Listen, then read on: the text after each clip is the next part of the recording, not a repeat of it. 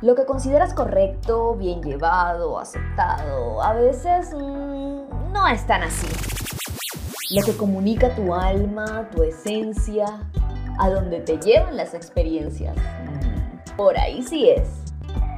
Porque a veces no es seguir un patrón o aceptarlo todo por quedar bien. A veces es solo ser. Comunica, ama, siente, emprende, vive y despeínate. Alma Despeinada. El podcast. Hola, hola, bienvenidos a Alma Despeinada, el podcast, para despeinarnos y vivir libremente. Hoy les traigo una experiencia de mi vida que quiero compartir con ustedes y tiene que ver con sentirnos solos.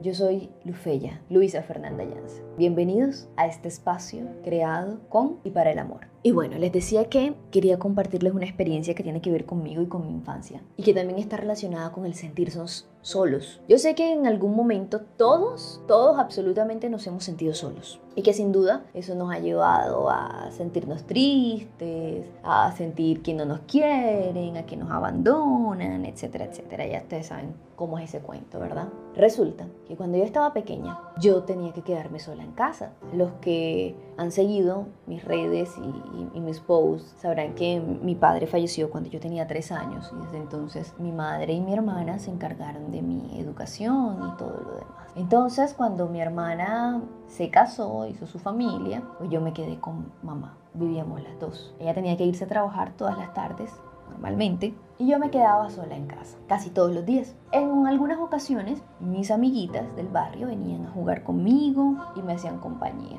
en otras no. Entonces, pese a que estaba jugando, a que tenía la TV, a que hacía mis tareas, porque era muy autodidacta, en eso sí, fui muy nerdita, mi mamá me enseñó, sí, fue muy disciplinada con, con eso. Y, y eh, yo era muy juiciosa y yo pues no salía, no me movía, no andaba neceando ni nada. Pero aunque a veces vinieran mis amiguitas a jugar conmigo, cuando ellas se iban, yo volví a experimentar esa soledad. Mi mamá regresaba ya en, la tarde-noche y por lo general a veces ya ellas se habían ido. Y cuando ellas llegaban, yo me alegraba muchísimo porque decía, uy, qué bien, no voy a estar sola esta tarde, voy a jugar, voy a hacer algo diferente. Pero cuando ellas se iban yo volví a quedar sola, era la misma sensación de cuando ellas no habían llegado. Entonces sentía como ese vacío, como esa, como esa sensación de que definitivamente estás solo y que no hay más que hacer y que esa es tu realidad y punto, no se puede cambiar. Y extrapolando un poco esa circunstancia de la adultez, en algún momento también me pasó.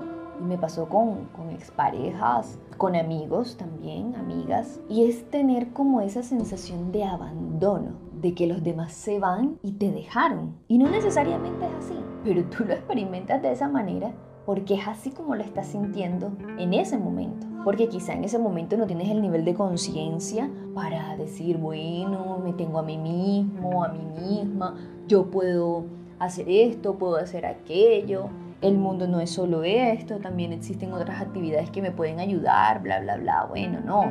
Cuando eres niño, pues muchísimo menos. No alcanzas a comprender todo lo que está sucediendo porque mamá se tiene que ir a trabajar. Para ti es simplemente mamá se fue y me abandonó durante este número de horas. Ya después lo vas entendiendo mejor, pero esa es. Y eso es lo que les quería contar hoy. Y queda así un poco porque realmente sentirnos solos a veces es normal. Y no quiero decirte de que, ay, sí, siéntete solo siempre, es normal, es chévere sentirse solo. No, no, no, no se trata de eso. Se trata de que dejemos de satanizar tanto y de estigmatizar tanto el poder expresar que a veces nos sentimos solos. Hombre, sí, podemos expresarlo y ¿qué pasa? Podemos hacer drama por un ratico, podemos sentirnos mal por un ratico, no pasa nada. Y así como se los he dicho en algún momento en redes, lo malo es quedarnos ahí para siempre y pensar que siempre hemos sido abandonados, que siempre estamos solos, que siempre, siempre esto, aquello, lo otro, ay, bueno, ya. No, se trata de que podamos darnos cuenta de que nos sentimos de esta forma o de aquella y de que así mismo podamos decir, oye sí,